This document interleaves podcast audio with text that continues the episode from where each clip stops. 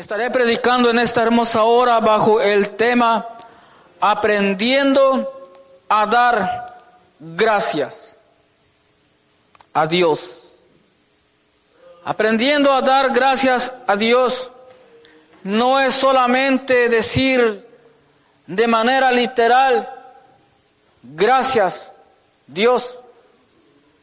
Y es bueno que nosotros le demos gracias a Dios.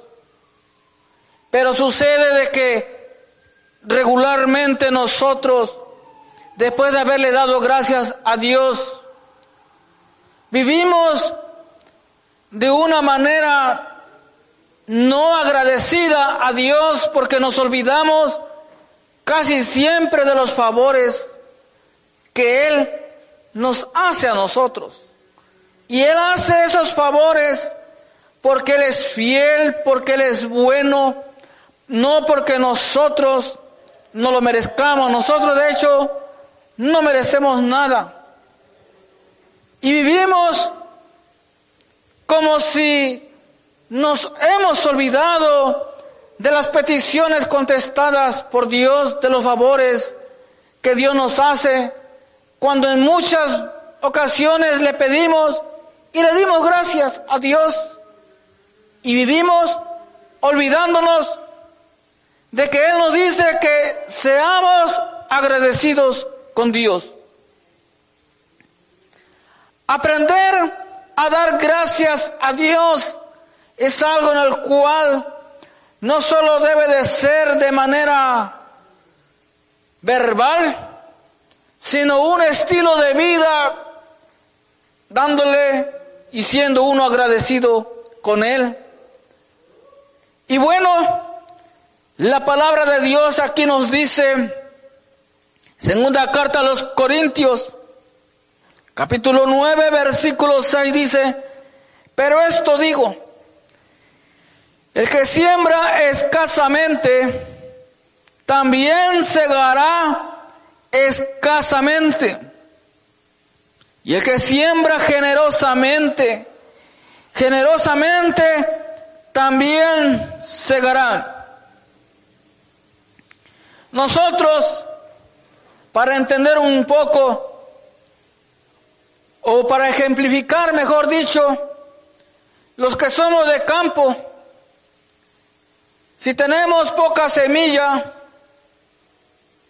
va, y la sembramos, vamos a recoger, pues no mucho fruto. Pero si sembramos el doble o el triple de esa semilla, por lógica vamos a cosechar dos o tres veces más de lo que se produce. Claro, tenemos que ponerle el cuidado que merece la siembra,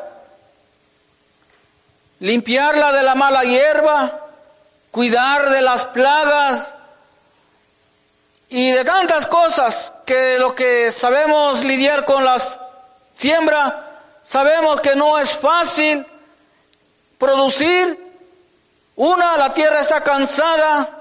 Segunda, aparecen cada día más plagas. Pero bueno, entonces, así como el campesino, como el sembrador, si quiere cosechar mucho, tiene que sembrar mucho.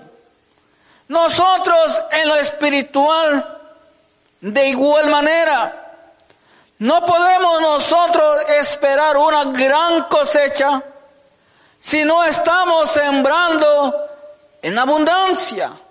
No obstante, debemos tener presente que la palabra de Dios dice que uno es el que siembra, otro es el que cosecha. Nosotros no debemos en ningún momento desmoralizarnos, no debemos nosotros de desanimarnos si estamos, que a pesar de que estamos sembrando la bendita palabra de Dios, no vemos resultados como nosotros queremos, pero el resultado es del Señor. Nosotros tenemos que seguir sembrando la buena semilla, la bendita palabra de Dios.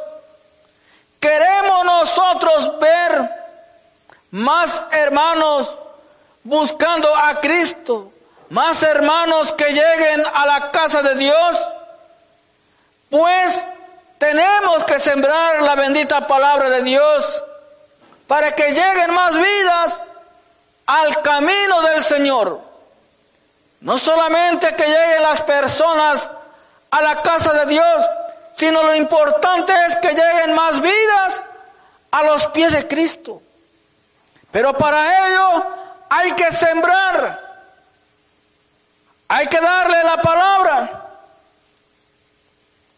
Entonces, el que siembra generosamente, generosamente también segará.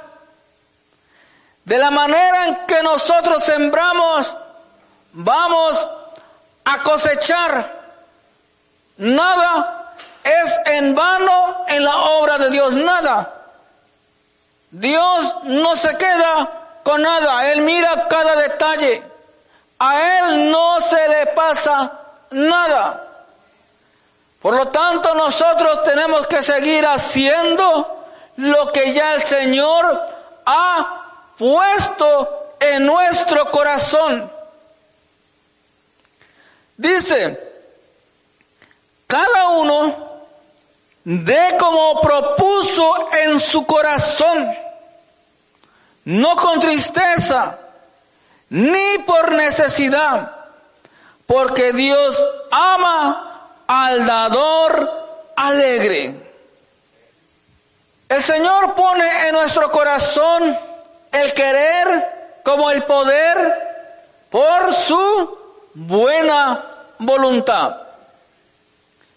Él lo pone en la medida que nosotros le buscamos a Él. Entre más nosotros nos acerquemos a Él, más Él se va a acercar a nosotros. Entre más nos acerquemos a Él, más le vamos a conocer, más y mejor podemos escuchar su voz. Entonces, Dios pone en nosotros algo para poder dar. Y esto no solamente aplica a la ofrenda, al diezmo, sino aplica en todo. Pero vamos a ir por partes porque de esta manera es necesario explicarlo y sobre todo que la bendita palabra de Dios nos está hablando a tiempo. Nosotros no podemos dar algo solamente por compromiso, hablando digamos de un diezmo o de una ofrenda. No podemos dar algo solamente para que vean que yo sí doy. Yo no puedo dar algo que diga, bueno, pues yo no quería darlo, pero aunque no me ven, pues lo voy a dar con tristeza. No, el Señor quiere que demos con alegría, de buena manera, como ha propuesto en el corazón dar con alegría. Entonces, el Señor ama al dador alegre. Si estamos dando de mala gana o de una manera que a Dios no le agrada, Dios no se complace en ello. Y dar, hay que darlo en tiempo y en forma. Y esto es una gran responsabilidad para todos. Porque nosotros conociendo la bendita palabra de Dios, sabemos lo que a Dios le pertenece. Y saberlo, pero no hacerlo, es pecado también. Porque le estamos robando a Dios. Nosotros sabemos perfectamente cómo estamos ante Dios. Y si estamos mal, tenemos que enderezarnos y examinarnos en todo para que no haya nada que Él nos pueda reprender. En nuestro corazón está el darle a Dios todo porque es de Él y para Él. No solamente es darle la ofrenda, el diezmo, es darle de nuestro tiempo. ¿Cuántas veces el Señor en nuestro corazón está al decir, hoy voy al culto? Principalmente cuando comienza un año, nosotros decimos, ahora sí le voy a echar ganas, decimos, ahora sí yo me voy a congregar más, ahora sí yo voy a tratar de ser más puntual, ahora sí yo voy a ser, voy a, ser más responsable en todo. Y eso es bueno. El problema es que después ese sentir, lo que el Señor puso en nuestro corazón se va poco a poco apagando. Poco a poco se va perdiendo el interés por las cosas buenas que Dios puso en nuestro corazón y no hay interés, no hay disposición para obedecer lo que Dios propuso en el corazón. ¿Por qué razón? Por la razón de que nos hemos ido alejando de Dios poco a poco.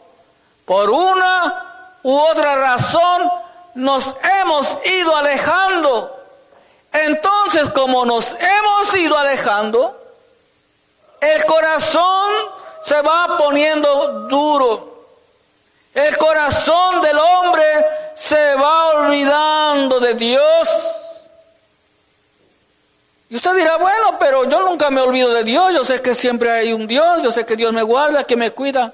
Sí, lo sabemos, pero de mente, porque Él está en nuestro pensamiento, pero no está en nuestro corazón, porque si estuviese en nuestro corazón, las obras de Dios haríamos. Por eso en algunas ocasiones Él nos dice, este pueblo me ama de labios, pero su corazón está lejos. Entonces Él quiere que nuestro corazón esté cerca de Él, que nuestro corazón sea como el de Él. Entonces, para que nuestro corazón sea como el de Él, tenemos que acercarnos a Él. Porque somos hechos a imagen y semejanza de Él. Y así, poco a poco, el hombre se va alejando de Dios. Las buenas intenciones, los buenos pensamientos, de alcanzar almas para Cristo, las buenas intenciones de acercarnos más a los cultos, poco a poco, se fue quedando en el olvido. Y eso Dios lo había puesto en el corazón. El hombre se había propuesto en el corazón darle más a Dios, darle más de su tiempo. Dale más de sus bienes, porque también la palabra de Dios nos dice, honra a Jehová con tus bienes, con las primicias, con tus ofrendas, que le honremos. ¿Y cuántas veces nosotros nos hemos quedado con lo que a Dios le pertenece? Por alguna otra razón. Y no tenemos que ser así. Vamos de alguna otra manera a esforzarnos a darle a Dios lo que a Dios le pertenece y a dárselo en el tiempo, no tarde, de manera total, lo que a Él le pertenece con alegría, no de mala gana. Vemos un caso Vamos aquí en el libro de Marcos, capítulo 12, versículo 41. Marcos capítulo 12, versículo 41. Dice como tema ahí la ofrenda de la viuda. Dice, estando Jesús sentado delante del arca de la ofrenda, miraba cómo el pueblo echaba dinero en el arca. Y muchos ricos echaban mucho. Y vino una viuda pobre y echó dos blancas, o sea, un cuadrante. Entonces llamando a sus discípulos le dijo, de cierto os digo que esta viuda pobre echó más que todos los que han echado en el arca, porque todos han echado de lo que les sobra, pero esta, de su pobreza, echó todo lo que tenía, todo su sustento. Vemos cómo Jesús de alguna manera observó a esta viuda. La cantidad es importante, pero es más importante ante los ojos de Dios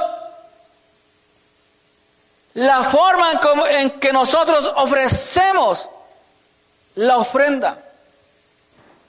Cuando nosotros estamos pasando un momento de crisis, es decir, que no tenemos mucho dinero, por decirlo así, que estamos limitados para que nos entendamos.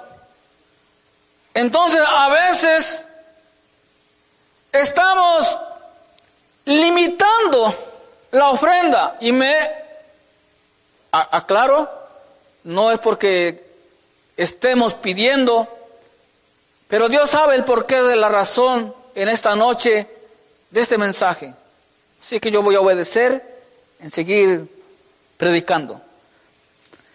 Entonces, nos limitamos a dar. Y decimos, no, pero es que me voy a quedar corto. Mejor voy a dar menos. Porque ya hice mis cuentas. Pero si el Señor propuso, puso en nuestro corazón, mira, da esto. Y creemos nosotros que estoy haciendo bien, pero el daño se lo está haciendo uno mismo porque estamos sembrando escasamente. Y el que siembra escasamente, escasamente también segará. Como el ejemplo del campesino, del sembrador, cómo va a poder cosechar mucho si no sembró mucho. Entonces, en la obediencia hay bendición. De la abundancia es bien fácil dar, hermanos. Es bien fácil dar de la abundancia. Saca uno el billete y que vea, wow, ahora sí, no hay problema. Di esto, no hay problema, aquí tengo la, la cartera, mañana tengo otro cheque, qué sé yo, mañana paga fulano. Entonces, si algo en lo cual el Señor quiere que nosotros le demos es en medio de la crisis, de lo poco que nosotros tenemos, de ahí quiere que el Señor le demos, porque ahí se ve de verdad si estamos confiando en Dios, que Él es nuestro proveedor. Y nosotros a veces no estamos confiando en Dios como se debe. De momento hay que dar una ayuda, una ofrenda, algo. Decimos, no, no estoy preparado para ello, no, no puedo, no quiero. Estoy limitado. Ya mis gastos están todos ajustados. Pero de ahí mismo el Señor quiere que demos, porque Él es nuestro proveedor. De alguna otra manera Él va a proveer, quiere ver cuán fieles le somos a Él. Si de verdad lo que a veces pone en nuestro corazón, lo que nosotros decimos, me propongo a dar lo mejor de mi vida a Dios, me propongo a ser un mejor hijo de Dios, después el hombre se va olvidando. Y vivimos y decimos, primero estoy yo, segundo estoy yo, y si sobra algo, estoy yo, y mi prójimo, y mi hermano, que está en necesidad, no, pues me olvido de él. Y no tiene que ser así. Entonces, tenemos que aprenderle a dar a Dios con alegría. Sin escatimar nada, sin reserva. Cuando Dios pide, no es porque Él necesita, de ninguna manera Él no necesita nada de nosotros. Nosotros somos los que necesitamos de Él. Siempre necesitamos nosotros de Él. Cuando Él nos pide, es porque Él quiere bendecirnos más. Pero nosotros no hemos comprendido cómo es que Dios obra. Y decimos, es que Dios me, quiere ver. ¿Ves que no tengo? Me está pidiendo. Pues a dónde voy a dar? No. Vamos a primer libro de Reyes, capítulo 17. Primer libro de Reyes, capítulo 17. Versículo 8. Dice ahí Elías y la viuda de Zareta. Vino luego a él palabra de Jehová diciendo, levántate, vete a Zareta de Sidón y mora allí. He aquí, yo he dado orden allí a una mujer viuda que te sustente. Entonces él se levantó y se fue a Zareta. Y cuando llegó a la puerta de la ciudad, he aquí una mujer viuda que estaba allí recogiendo leña. Y él la llamó y le dijo, te ruego que me traigas un poco de agua en un vaso para que beba. Y yendo ella para traerla, para traérsela, él la volvió a llamar y le dijo, te ruego que me traigas también un bocado de pan en tu mano. Vamos a ir por partes.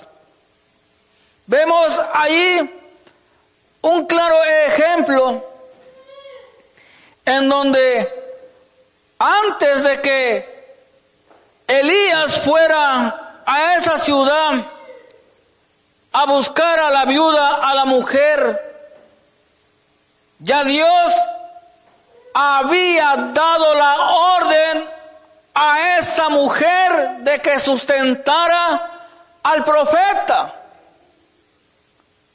La mujer, como mujer de Dios,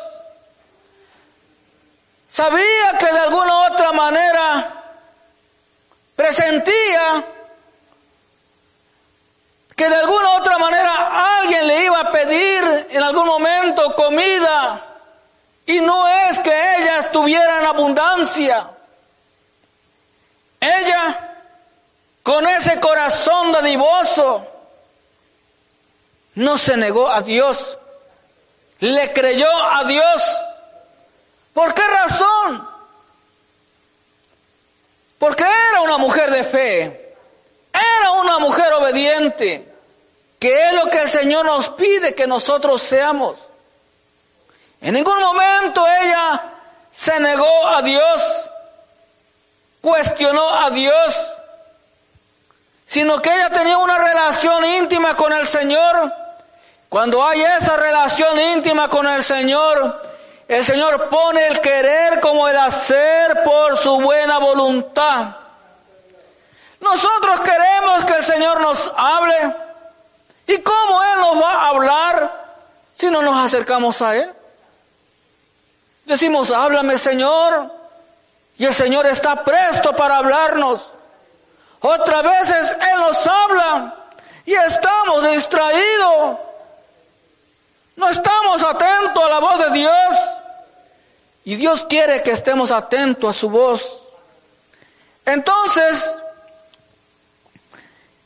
el versículo 11 dice, y yendo ella para traérsela, él la volvió a llamar y le dijo, te ruego que me traigas también un pedazo de pan en tu mano. Y ella respondió, vive Jehová tu Dios, que no tengo pan cocido, solamente un puñado de harina tengo en la tinaja y un poco de aceite en una vasija. Y ahora recogía dos leños para entrar y prepararlo para mí y para mi hijo para que lo comamos y nos dejemos morir. Elías le dijo, no tengas temor, ve, haz como has dicho, pero hazme a mí primero de ello una pequeña torta cocida debajo de la ceniza y tráemela y después hará para ti y para tu hijo. Porque Jehová Dios de Israel ha dicho así, la harina de la tinaja no escaseará, ni el aceite de la vasija disminuirá, hasta el día en que Jehová haga llover sobre la faz de la tierra. Entonces ella fue e hizo como le dijo Elías, y comió él y ella y su casa y muchos días. Y la harina de la tinaja no escaseó, ni el aceite de la vasija menguó, porque la palabra que Jehová había dicho por Elías. Eso fue la palabra que Jehová habló conforme por Elías. Entonces cuando Dios habla, Dios cumple. Dice la palabra de Dios, Dios no es hombre para que mienta, ni hijo de hombre para que se arrepienta. Vemos aquí como una mujer viuda, en medio de aquella sequía, que ella ya tenía lo último para comer y morirse porque pues ya no había más. Se le acerca el profeta, el hombre de Dios, y le dice, dame. Entonces ella, no vemos aquí en ningún momento que ella se haya negado a darle. Que haya dicho, mira, esto es lo único que tengo, no te voy a dar. No, le creyó a Dios. Entonces, por cuanto le creyó a Dios, obedeció a Dios, supo darle de buena manera a Elías. Lo que le pidió, lo alimentó, entonces el Señor en medio de la escasez derramó bendición. Comió él, comió la viuda, comió su hijo por muchos días. No los dejó morir de hambre hasta que Dios derramó nuevamente lluvia cuando Elías volvió a orar para que lloviese. Y la bendición de Dios siempre está con los que le creemos, con los que le obedecemos. Cuando nosotros en nuestro corazón nos dejamos llevar por lo que Dios ha puesto, que demos y que demos con alegría. Poder de Dios. Bendito es tu nombre. ¿Cuántas veces nosotros nos hemos negado a darle algo a alguien en medio de la escasez? Y decimos, pues yo le daría, pero no tengo para darle. Por esa misma razón, hermanos, no tenemos, porque no hemos aprendido a dar en medio de la escasez. Si aprendiéramos a dar como también aquella viuda que solamente dio dos monedas, lo único que ella tenía, las demás daban mucho, los ricos. No le daban de todo al Señor, de todas sus riquezas, se las dieran, no, solamente daban mucho porque tenían mucho.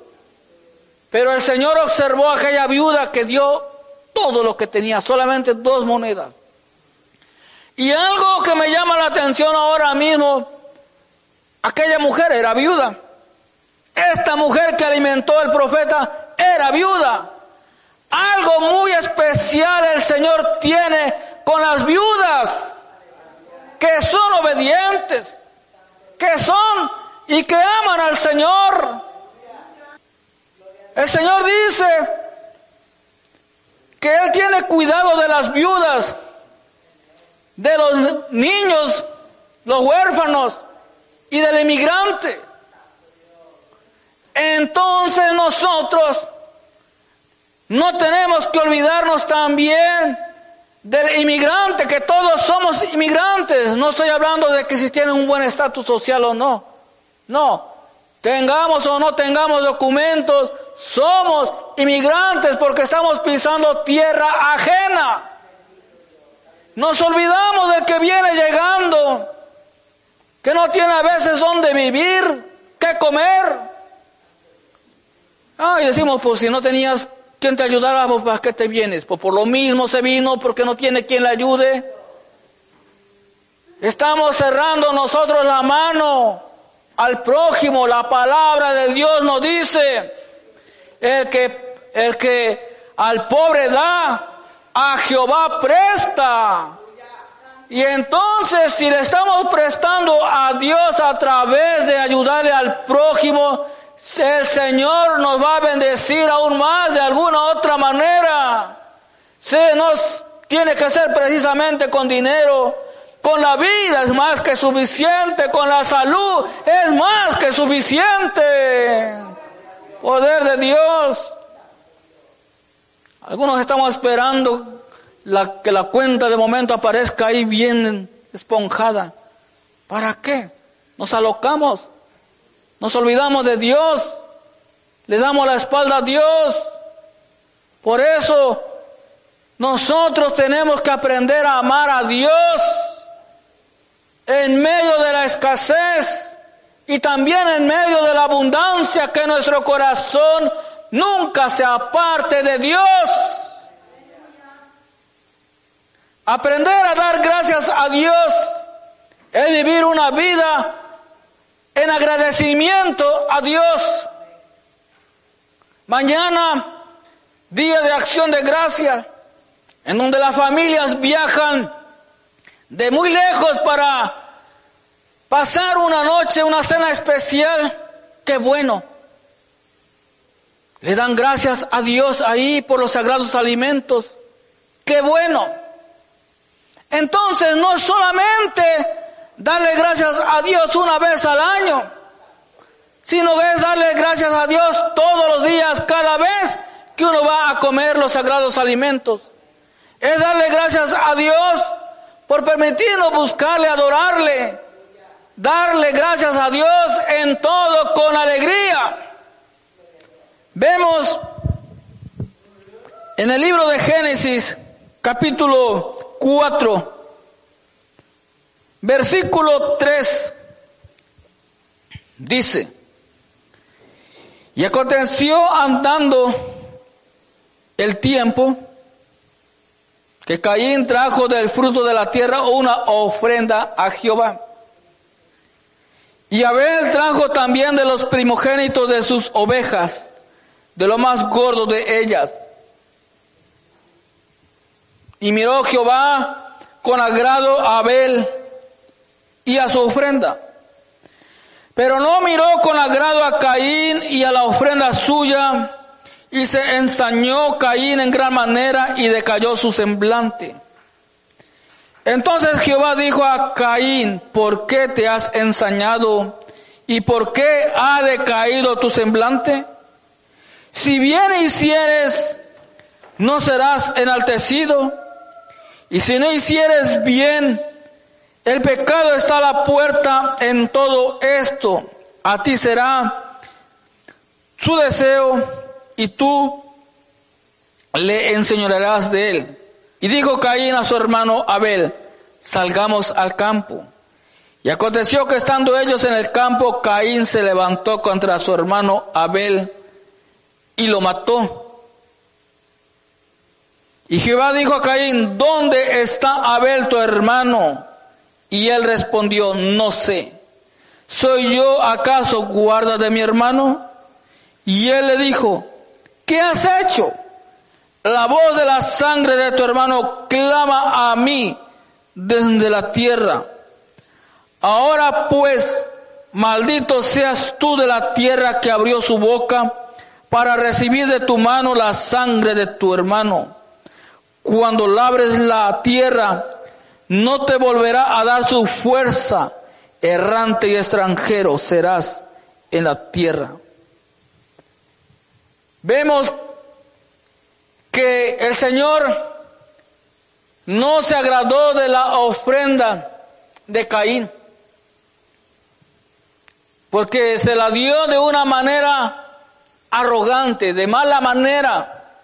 Además le dio no de lo mejor, a Dios. Escogió lo, peor o lo que no era de muy buena calidad y se lo dio al Señor. Y eso a Dios no le agrada. Sin embargo, se agradó de la ofrenda de Abel que le dio de lo mejor y de buena manera. Entonces, el Señor ve ¿De qué manera nosotros le estamos dando la ofrenda a Dios? Esa ofrenda primero debe de ser fruto de labios que confiesen su santo nombre. Decirle, Señor, te alabo, te amo, te necesito, tú eres mi todo, Señor.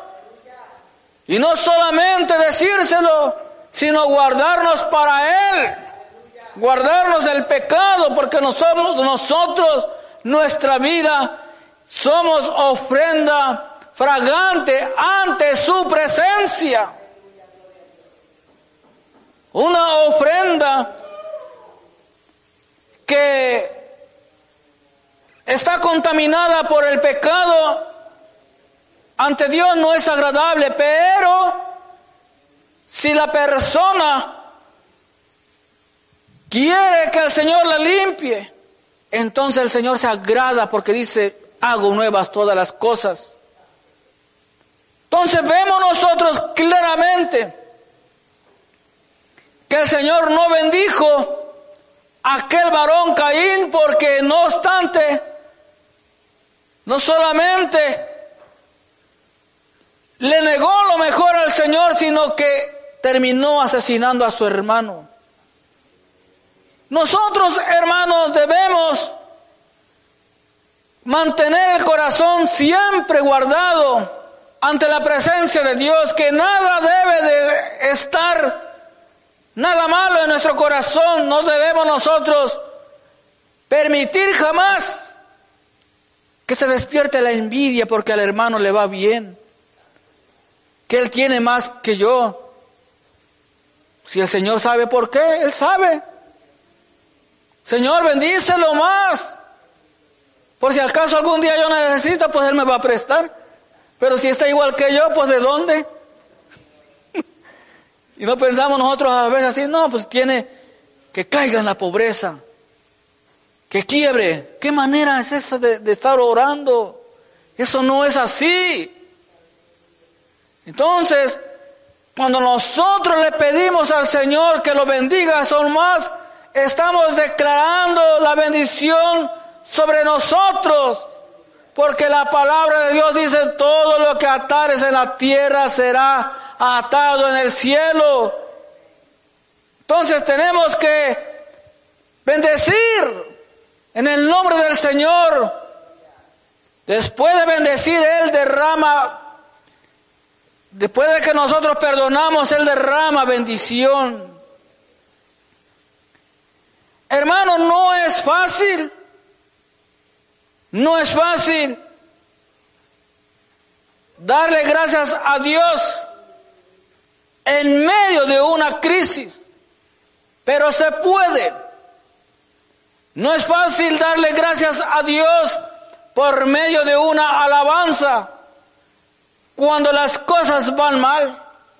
No es fácil, pero es ahí en ese momento en el cual el Señor quiere que nosotros aprendamos a darle gracias, aún de aquello que no hemos recibido.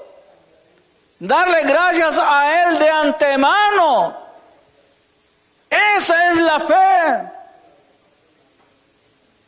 Entonces, Él nos dice que le demos que nosotros confesemos siempre fruto de labios, que confiesen su santo nombre. Cuando el Señor nos pide a veces, y nosotros a veces nos hacemos que no entendemos, o a veces quizás no entendemos, decimos, yo no sé por qué tengo este sentimiento, este pensamiento, de que tengo que darle al hermano o a aquella persona esto, este dinero, algo, yo le tengo que dar. Entonces, si somos un poco agarrados, tacaños, no sé cómo usted lo aplique, porque somos de muchos países, ¿verdad? Que tenemos el mismo español, decimos, no, yo creo que estoy pensando mal, yo esto yo no se lo doy, yo me lo quedo. Me reprendo, no lo doy. Es el Señor poniendo en nuestro corazón, dale. Porque usted, yo no sabemos cuál es la necesidad de aquel hermano, de aquella persona. Dice, no, pues tiene un buen carro. No sabes, quizás no tiene ni para la gasolina. Las apariencias engañan.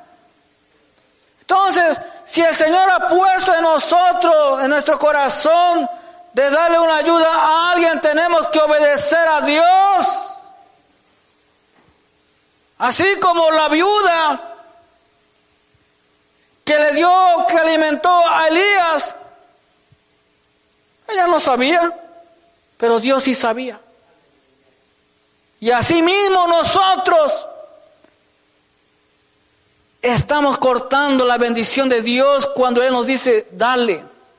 Es mejor dar que recibir. Y a nosotros nos gusta recibir, dame, dame, dame, pero no queremos darle a Dios primero.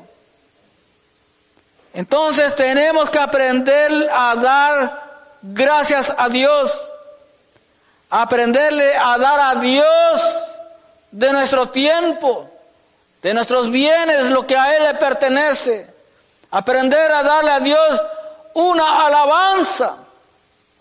Dice que el que sacrifica alabanza honra a Jehová. Es difícil cantar una alabanza en medio de la enfermedad, en medio de la escasez, en medio de una situación aversa. Es difícil. Y, y más difícil es ayudar a alguien. No tengo para mí menos para darte. No, pero como decimos en mi rancho, pues no tengo mucho, pero aquí le echo más agua a los frijoles y aquí comemos más. Así hablamos lo, del rancho. Y qué hermoso, se, se vive y se goza uno ahí. Pues hermanos, Dios les bendiga y les guarde. Démosle fuerte aplauso al Padre.